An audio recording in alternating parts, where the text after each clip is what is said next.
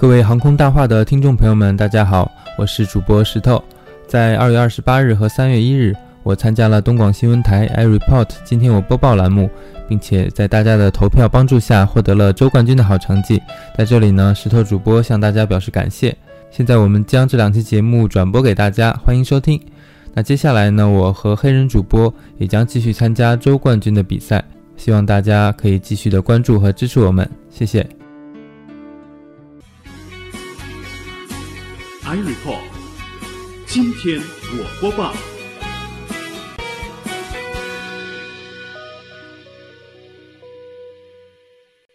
各位听众，上午好！您现在收听的是调频九零点九中波一二九六东广新闻台，欢迎走进每个周末的十点整准时和大家见面的广播播客节目 iReport。今天我播报，我是王爽。我们的节目是东广新闻台为广大听众朋友精心打造的一档播客节目。收音机前的每一位听众都将有机会把自己制作的小节目在我们的节目当中播出。你想说的话，你正在经历的故事，你对新闻的看法，都可以到我们的节目当中来说一说。我们还将不定期的挑选优秀的播客选手走进直播间，来和我一起播新闻。在东广新闻台全新改版之后，我们的节目已经是扩版到了一个小时。为了全方位的展示每位播客选手的风采，我们为大家设计了四大板块：播客秀场、主播体验、麻辣新闻和能言善辩。在我们节目播出的同时，您可以通过东广新闻台的官方 APP 新闻加，还有阿基米德里面的 iReport 互动社区，东广新闻台的官方微博、微信参与我们的互动讨论，为您支持的选手投上一票。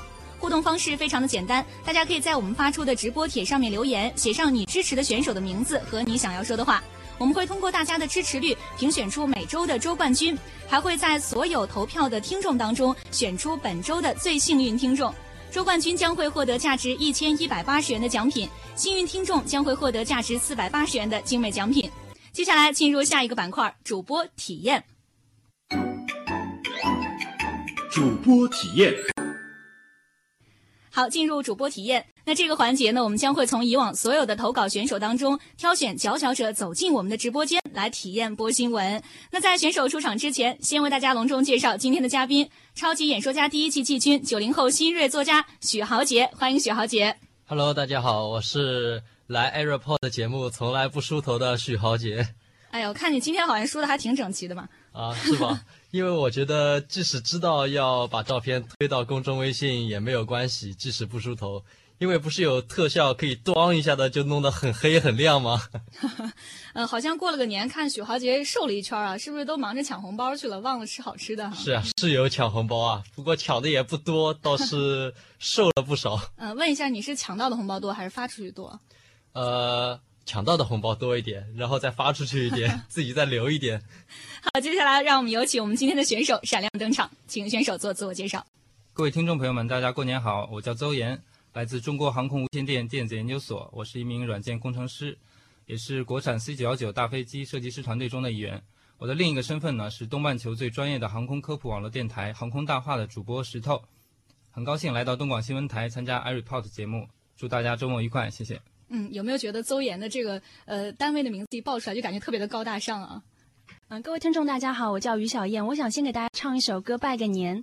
别看我只是一只羊，绿草因为我变得更香，天空因为我变得更蓝，白云因为我变得温柔软。嗯，祝大家羊年大吉，天天喜羊羊。我和羊的关系呢，就是白羊座。嗯，大家可以叫我小燕。我在一家广告公司做文案策划，比较喜欢广播和唱歌。最不能抗拒的呢，就是看到帅哥。所以面前的几位帅哥，到时候手下留情，谢谢。哎，我也是白羊座的，啊，哦，是吗？很高兴。白羊座应该很擅长辩论吧？呃，还好，还好。还好啊，那加油啊！等一会儿。好，谢谢嗯，。今天三个白羊凑到一块儿了哈。嗯，还第一次有选手用唱歌的方式跟大家打招呼哈，很棒。来，接下来我们有请下一位。好，各位正在收音机前收听 iReport 的小伙伴们，大家好。首先介绍一下我的名字，我叫张扬，是来自上海建工园林集团的一名有志青年。二零一五年之前呢，我都是这样介绍自己的名字：弓长张，海洋的洋。可是今天我要这样介绍自己：弓长张，喜气洋洋的洋，海呃洋洋得意的洋。所以啊，现在在收听我们这个节目的人啊，你们有福了，听到我的这个声音啊，你们二零一五年一定喜气洋洋，洋洋得意。所以你们四只羊，只有我一个不是是吗？你是狼啊，是不是？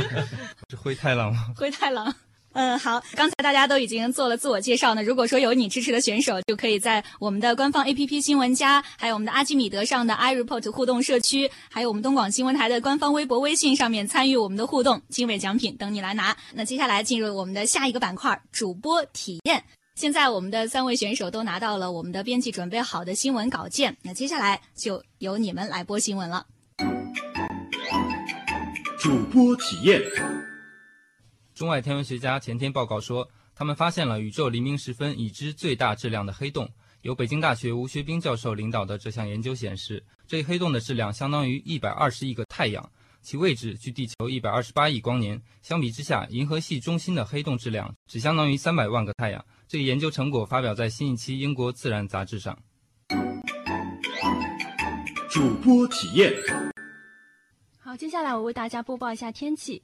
受冷空气和西南暖湿气流共同影响，从昨天夜里起呢，到本周六，深城又将有一次明显降水过程，并可能伴有弱雷电活动。今天白天，部分地区还可能出现雨夹雪或冰粒。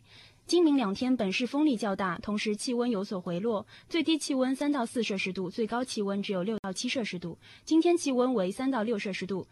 三月一时呢，本市降水将略有停歇，以多云天气为主，气温会有小幅回升。三月三号之后还将出现一次降水和降温过程。此外，今天到明天，长江中下游地区会有一次大雨到暴雨过程，中南、中中东南部、苏皖中北部将会出现雨夹雪或雪，局部中到大雪。有出行计划的朋友注意防范。以上由东广记者汪宁报道。主播体验。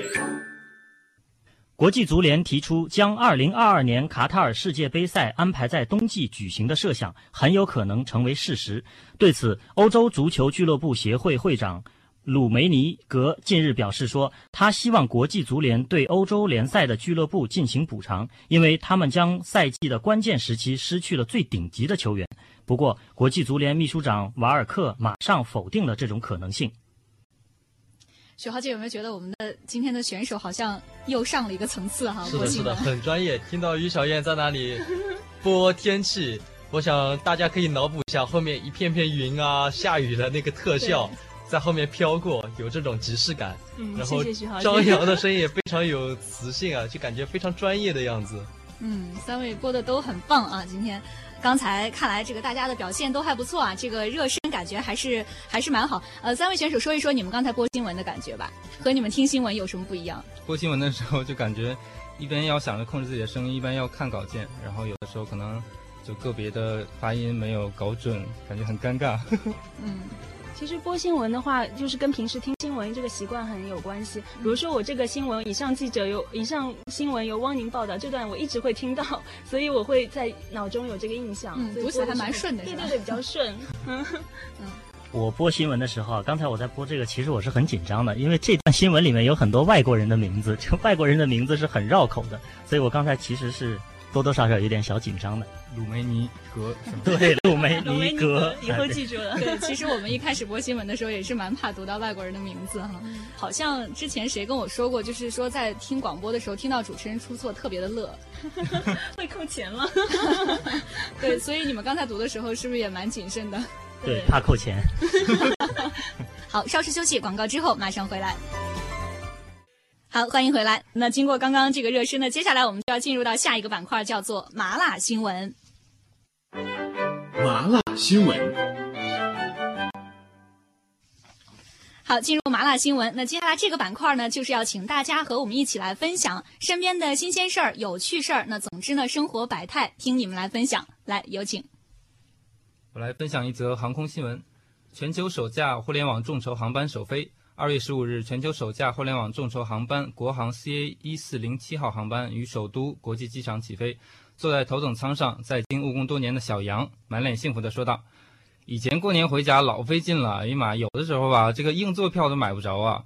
今年万万没想到啊，只花了九块钱就众筹到这个飞机票，还是头等舱，哎呀妈，老舒服了。”据悉，由国航携手京东众筹共同推出的全球首架互联网航班众筹项目，于二零一五年一月十二日正式启动，至二月九日结束时，获得近万名用户支持，项目圆满收官。本次众筹的国航互联网航班上，乘客能够通过国航机上网络在三万英尺的高空任性上网，自豪地分享给朋友们这次难忘的回家经历，为亲朋送出高空祝福。此次互联网众筹航班的推出是国航倡议发起的空中互联网产业联盟成立后推出的首个跨界创新合作项目。二零一四年十一月，国航发起成立了空中互联网产业联盟，联盟成员包括航空、互联网、教育、通信、新媒体、航空工业等上下游多家企业。联盟以“互联飞行新生活”为口号，整合了与互联网航班相关的企业资源，打造了具有互联网基因的跨界合作平台，希望以此为广大旅客带来航空旅行生活方式的新革命。此次众筹航班就是联盟在此方面的新尝试。邹阳还是三句话不离本行啊！之前的投稿也是跟航空有关，今天的稿子也是哈。嗯，是的。嗯来，请于小燕。麻辣新闻，好，我给大家讲一下，因为春节过完了嘛，所以朋友圈都流传着三大烦心事：胖了一圈儿还没玩够，相亲又失败了。曾几何时呢，春节和相亲、逼婚捆绑到了一起，让无数的单身青年恐归。过年本该是和家人团圆、尽享欢乐的时候，但我身边好多朋友啊，不是在相亲，就是在相亲的路上。嗯，对，是我身边的朋友，和我无关。所谓春天不是结婚天，夏日炎炎没存钱，秋冬爹急老妈念，租个对象好过年。近日呢，一则剩男租女友回家致怀孕的新闻引来了网友关注。因父母逼婚，三十八岁的高某呢租女友回家，因共处一室呢，两人发生了关系。事后，女人女子发现自己怀孕，并做了人流手术。期间，女子要求高某赔偿，高某都不愿意。直到第二天，高某回家，第二年高某回家过年，两人相遇，最终呢，高某赔了三千元。租女友回家导致怀孕，赔了三千元，看似是个笑话，但也折射出当下剩男剩女的尴尬。有网友表示，对剩男剩女而言，回家过年是个浩劫，但也有网友不认同，认为要调整好心态，而不是采用租女友回家这种傻办法。大家过年之，大家过回家过年都肯定面临了逼婚模式吧？诶，有没有对象啊？有没有男朋友啊？什么时候把男朋友带回家？什么时候结婚？年度逼婚紧箍咒在此时机全面爆发，那么大家都是怎么处理的呢？有人说：“别理我，让我静静，也别问我静静是谁。”嗯，单身青年如何优雅的回应你为什么还是单身呢？首先，作为一枚还单着的大龄文艺青年，你得有足够大的气场，令各种鬼魅不得近身，用你浑身上下的光鲜优雅昭告天下：我一个人照样活得滋润愉快。但是，经过了一年的准备，七大姑八大姨都翘起二郎腿，准备对你进行车轮审判了。你一定要做好充分的准备。当他们问你为什么还是单身的时候，你可以这样回答：一，给你介绍了那么多男朋友，为什么还是单着嘞？性别不同，怎么相爱？二，给你介绍了那么多男朋友，怎么还是单着嘞？我爷爷活到了一百岁啊，真长寿啊，恭喜！因为和你奶奶感情好，子女孝顺吗？不是，因为我爷爷从不多管闲事。诶，你怎么是一个人？你男朋友嘞？我不是一个人，我还是一条狗吗？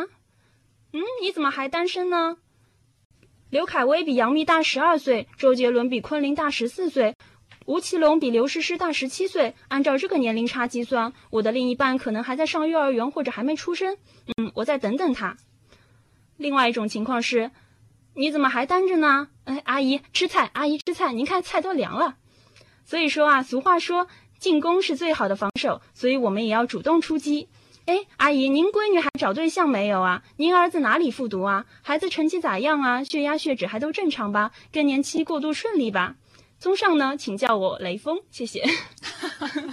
我觉得于小燕的这个分享真的应该是在我们年前那期节目里做的。是啊，我们那时候好像正好就说过逼婚的这个话题，应该那个时候说一下。对，上回好像我们跟大家普及过几招啊，没想到今天于小燕来了一个这个汇总版的。哎，那王爽，那听众朋友如果想听前几期的节目怎么办呢？听前几期的节目啊，可以在我们的喜马拉雅。在东广新闻台的专区去寻找我们之前的节目，这个新闻做的一点都不硬啊！啊，这个广告做的一点都不硬啊！我刚就听到一句啊，说过年回家是场豪杰，差点没听懂。浩劫，浩劫，浩劫。嗯，说错了。于小燕，你前面说到文艺青年，你是文艺女青年吗？对啊，我是大龄文艺剩女青年，是吧？于小燕应该还是九零后吧？嗯，八九年也算挤入了八零后，接近九零后，对，看不出来我看人家说过，文艺青年这种病，生个孩子就好了。所以你也在逼婚吗？对，赶紧嫁人在我们。好，我们来有请张扬带来你的麻辣新闻。麻辣新闻，好，那么刚才我们听到的是年前的一个消息，那么我们我接下来和大家分享的呢是一个年后的一个统计数据。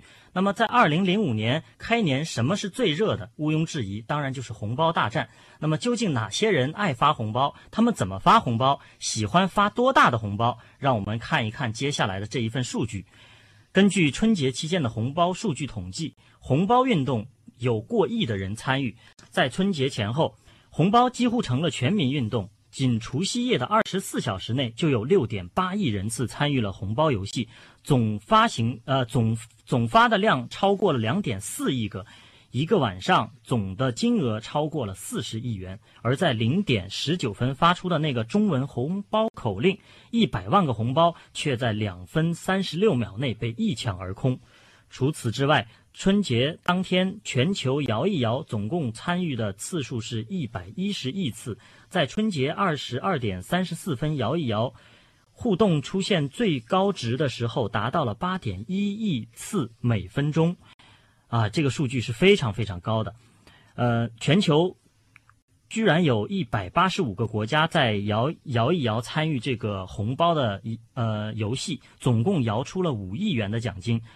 那么，哪一个城市是最爱发红包的呢？按照发红包的这个数据统计啊，上海人在春节期间总共发出了一千零三十九万个红包，是全国最爱发红包的城市。那么其次分别是杭州和北京。如果除去商户发的红包，那么全国用户发送红包的平均金额是多少呢？只有五十九点一元。从这个数字看呢，红包不在多，但在或者。情谊二字，图的就是那么个乐字。所有红包的金额当中，金额为一元的红包是最受欢迎的，超过一千九百五十四万人次发了一元的红包。那么其次呢是十元的红包，有一千七百四十七万人次发了十元的红包。那么可能接下来就是我们九零后和零零后最关心的一个问题。那么在十二星座当中，是谁发的红包最多呢？那么就是天秤座。天秤座，哎呀，我当时在想啊，如果我身边要是多几个天秤座的朋友，那该多好啊！呃，其次呢，呃，紧随其后的是处女座、天蝎座、狮子座、射手座，最后的一位呢就是白羊座，也就是也中枪了，对的，也就是刚才我们这两位主播啊，嗯，在所有的。支付宝用户当中，九零后的占比是最大的，他们占到了是百分之五十点零三，发出的红包数量也是最多的。那么八零后是在第二，是占了三十九点八五。呃，随后呢，老年人也没有闲着，春节期间呢，五零后和六零后也占了总共发红包的百分之二点八。那么大家可能最关心了，有一个问题就在想，那么全国。最慷慨的土豪是谁呢？是一位姓朱的先生，有钱就是任性啊！人家总共发了六万四千五百二十个红包，总计有二十六万元。我就在想，这位朱先生，您春节期间有睡觉吗？有吃饭吗？上厕所是不是也在发红包啊？所以说啊，看来这次抢红包的大战绝对是一场空前的全民运动啊！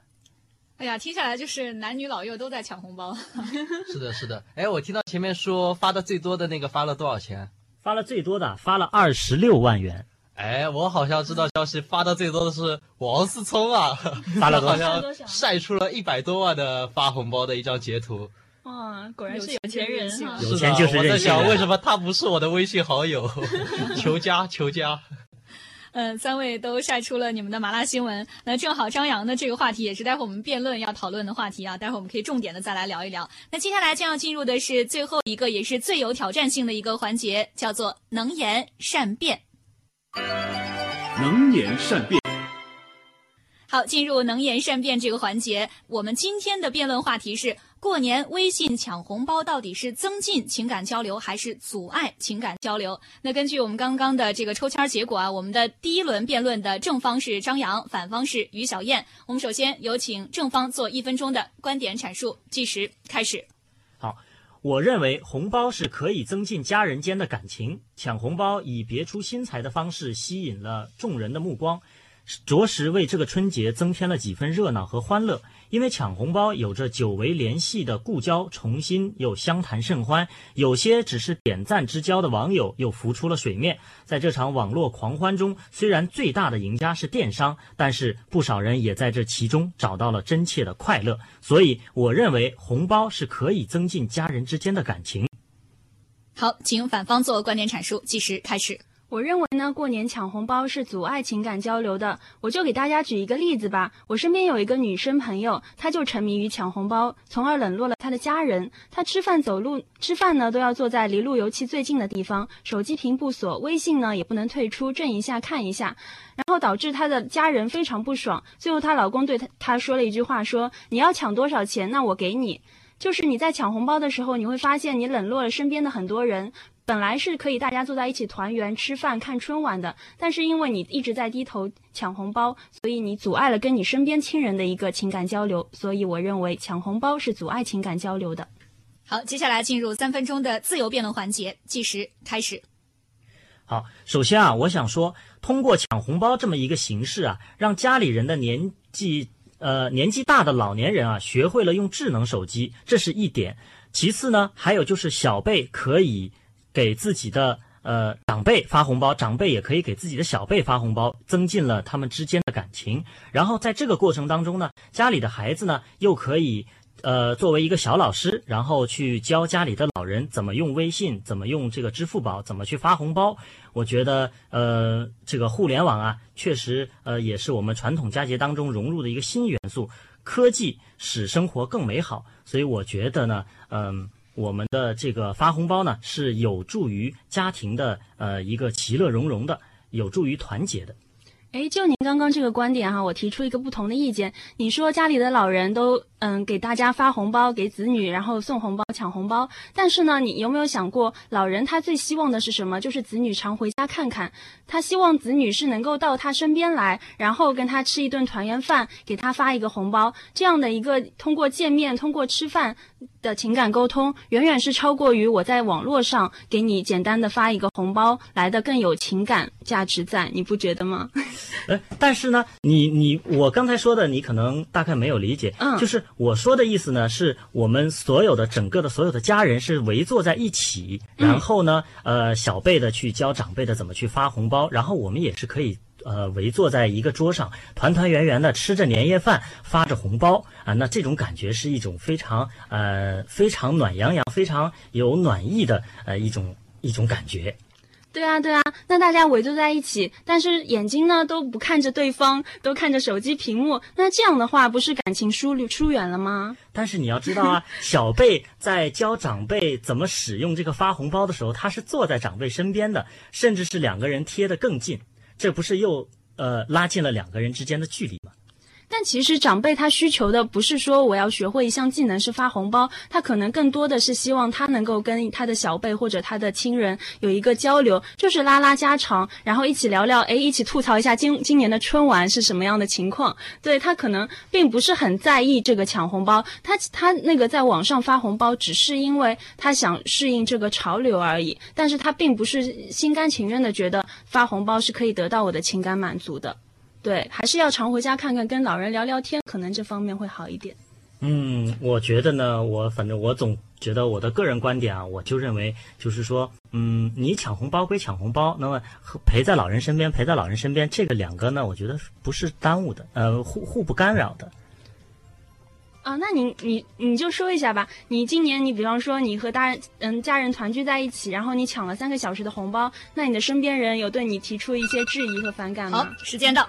呃，许豪姐有没有觉得他们俩的辩论风格和以前几期都不太一样？是的，是的，我有点，因为我前面听到，比如说邹燕同学他讲出一个观点，然后于小燕就说啊，就这个观点，我提出一个不同的意见，他们两个 非常温柔。对，以前是真的在辩论，他们俩是有点像这个小情侣在商量事儿。是的，是的。然后，然后于小燕说完，邹岩又说，呃，我就刚才说的，你可能没有理解，我再说一点。是张扬张扬说的。哦哦，是张扬说的，喜气不好意思洋说一下。哦，就张扬前面说，呃，我就刚才说的那一点，你可能没有理解，然后就非常的温柔，两个人在那里商量一件事儿。对 对，那这一轮你认为谁应该胜出？呃，哎呀，这个这么温柔的一场辩论，这么温温柔的一场辩论，呃，看来只能只能你们发个红包给我来看看。开玩笑，开玩笑。嗯嗯，哎呀，真的好难说啊！我觉得于小燕可以再把白羊座的本性给爆发出来。你一直在压抑自己的本性吗？可以 再厉害一点。嗯，是，我觉得，而且，呃，可以再犀利一点，比如说，就问，难道你手机上看到一个群里面弹出来一个红包，你知道这里面有钱，你不去拿吗？这也是你同事，同事想跟你增进感情啊，难道他弹出来以后你就不去理人家吗？那也是对人家一种不礼貌啊。这种这样的观点可能会比较犀利一点。然后于小燕说：“我有钱，我就不理。对 对对，这样这样可能，哎，这样如果是小两口这样说的话，可能会容易闹分手。这样是比较和谐的一场辩论。”嗯，所以你把这票投给谁？所以，呃，我还是把这票投给于小燕同学。啊，谢谢。看看他下一场的表现。然后，呃，张扬同学，然后喜欢他的可以在阿基米德上面给他投票支持他。嗯，好。那么我们这一轮，呃，于小燕是反方。那么接下来下一轮，于小燕要反转成为正方。那接下来的反方就是邹岩。哎，首先有请正方做一分钟的观点阐述，计时开始。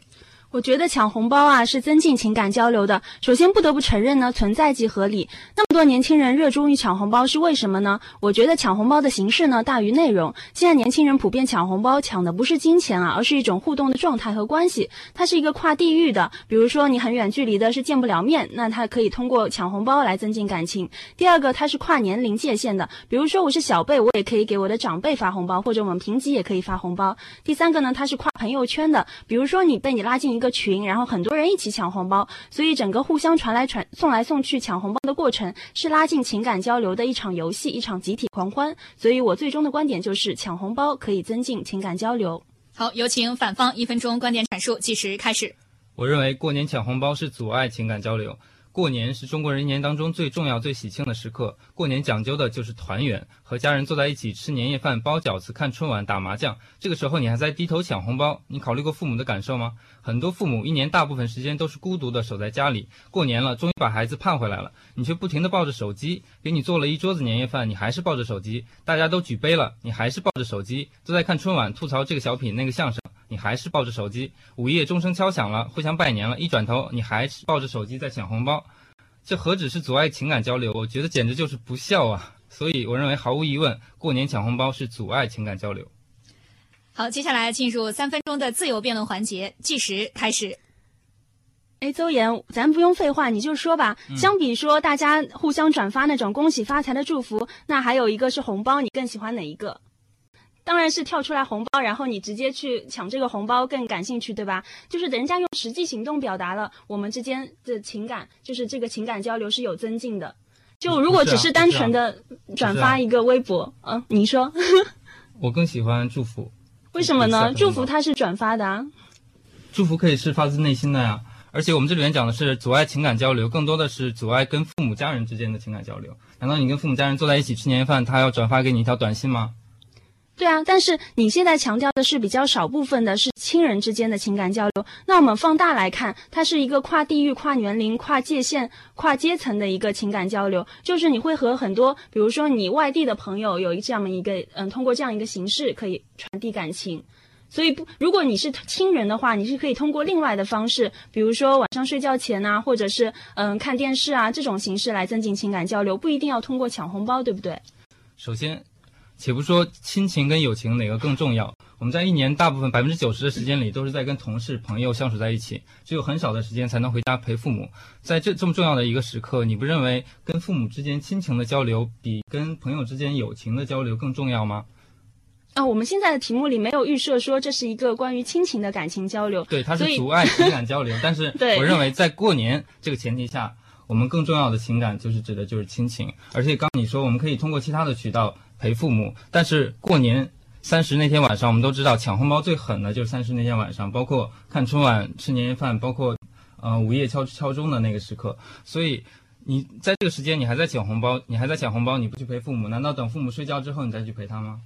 哎，我想说的是哈，增进情感交流，你和钱过不去吗？因为现在很多人就是通很多是现金，你是送不出手，因为很多红包它的嗯金额不是很大，但是通过这个网上发红包，大家全民一起狂欢。那比方说你微信里突然跳出来一个红包，你是不去抢它吗？这样你就不给发红包的人面子，是不是？这样你们肯定是就是是通过抢红包，然后可以增进情感交流的。我跟钱过得去啊，但是金钱买不来情感啊。但是抢红包，你没发现吗？就是抢，嗯，现在是发红包，就是以前的传统是发红包，然后现在，嗯，但是很多都是老人发给小孩，现在这个习俗越来越淡化了。但是现在微信有了这样一个活动，让发红包更加，嗯，能够越来越多的人参与，让更多的人可以有这个情感交流。就比方说我是小辈，我也可以给长辈发，那不是一个很好的一个渠道吗？相比于通过手机微信上去领红包跟发红包，我更希望在。在现实生活中，面对面的跟我跟我的父母来进行一个交流。对对对，你说的接到我父母的红包，给我父母红包，我希望这这种方式更加能增进我们的情感交流。哎，但是那比方说送领导好了，嗯，其实 好，时间到。嗯，这一轮我感觉于小燕一开始是状态来了，后来好像又变温柔了。嗯，是的，是的，可能他本性就很温柔吧。白羊座，白羊座，白羊座应该是绵羊座，很温柔的，应该是绵羊座。对对，今天过年不是在讨论这个羊年到底是绵羊年呀，还是山羊年呀，还是公羊年？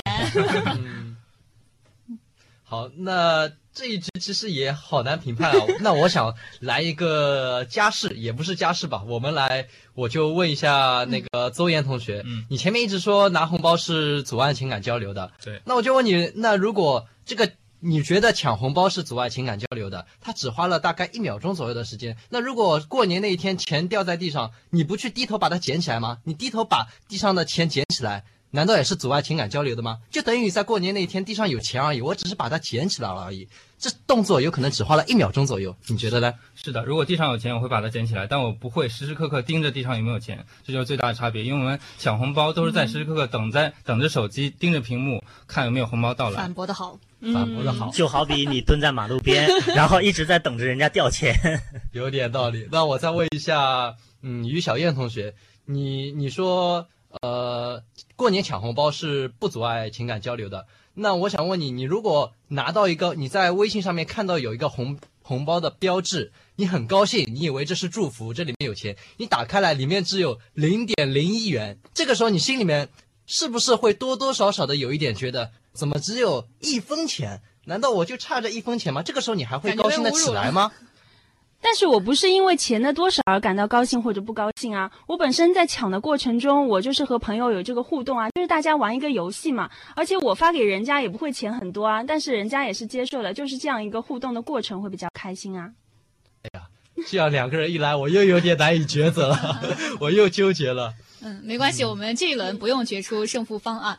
呃，我们今天三位选手的表现，呃，包括许豪杰，包括我们的听众朋友都有一个印象啊。大家可以给三位投票。呃，那我们的许豪杰今天的这个意见呢，只是他个人的观点。那到明天的节目当中，他将会选出一位他心目当中的优胜者，然后这一位呢，在我们的阿基米德上面投票可以乘以一点五。呃，所以大家还是三位选手还是要努力啊，争取拉到许浩杰的这个票数。嗯，我前面都不知道这个红包到底是不是阻碍感情，因为双方好像都能够说服我一样。好，呃，三位选手刚才辩论下来，有什么想要说的吗？啊，我等下给豪杰发个红包。好的，好的。下了节目赶紧发红包。这怎么是开玩笑的？真的，真的，真的，真的。拉拢一下。对啊，你看这就是增进了感情交流嘛，对吧？是的，是的。我建议等一下你给他发红包，就发一分钱，看他什么反应。他会回你一个更大的吗？我有钱。我喜欢这样的好友。对，我也希望我身边多几个这样的好友哈。嗯，好，那今天三位选手的表现到这儿就告一段落了。如果您也想参与到我们的节目当中来，非常的简单，大家可以把你关注的新闻、你对新闻的看法或者你的采访报道制作成三到五分钟的小节目，发送到我们的邮箱 i report at s m g 点 s h 点 c n。也欢迎大家对我们的节目提出宝贵的建议。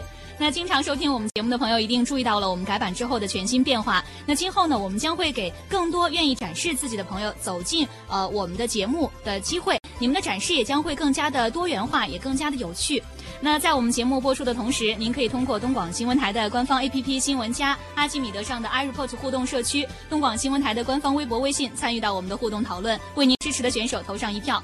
互动方式非常的简单，大家可以在我们发出的直播帖上面留言，写上你支持的选手的名字和你想要说的话，我们会通过大家的支持率评选出每周的周冠军，还会在所有的参与投票的听众当中选出本周的最幸运听众。周冠军将会获得价值一千一百八十元的奖品，幸运听众将会获得价值四百八十元的精美奖品。我们的节目在每个周末的十点到十一点准时和大家见面，一如既往的期待在节目当中听到你的声音，也期待着收音机前的你走进直播间和我一起来播新闻。本次节目监制何卓莹，实习编辑王晶，我是王爽。iReport，今天我播报，每个周末的上午十点，让我们不见不散。